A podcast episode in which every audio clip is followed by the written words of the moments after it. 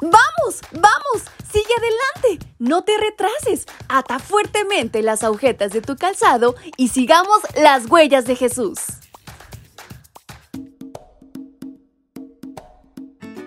Hola, hola chicos y chicas, ¿cómo están en esta mañana? Su tía y buena amiga Fabi les saluda desde la calurosa Ciudad de México y les envía un fuerte y muy cariñoso abrazo hasta donde quiera que se encuentren.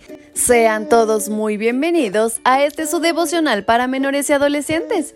Y en este 11 de agosto, nuestra reflexión lleva por título Idolatría y gracia divina. El discurso ha terminado.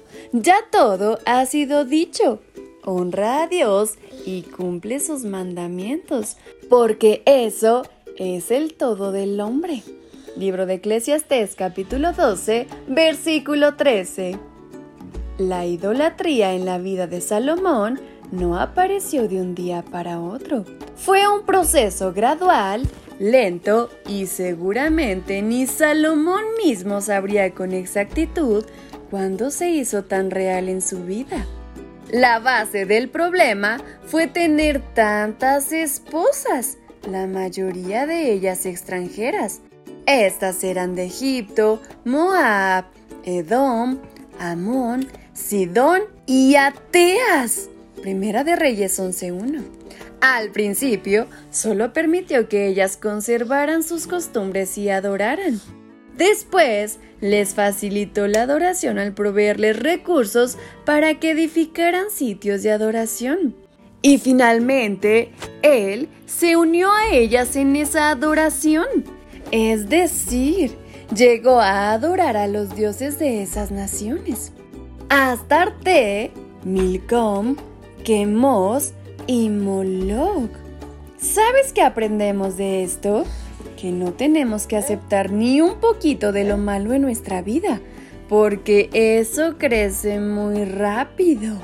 Salomón conocía muy bien la orden de Dios en cuanto al matrimonio.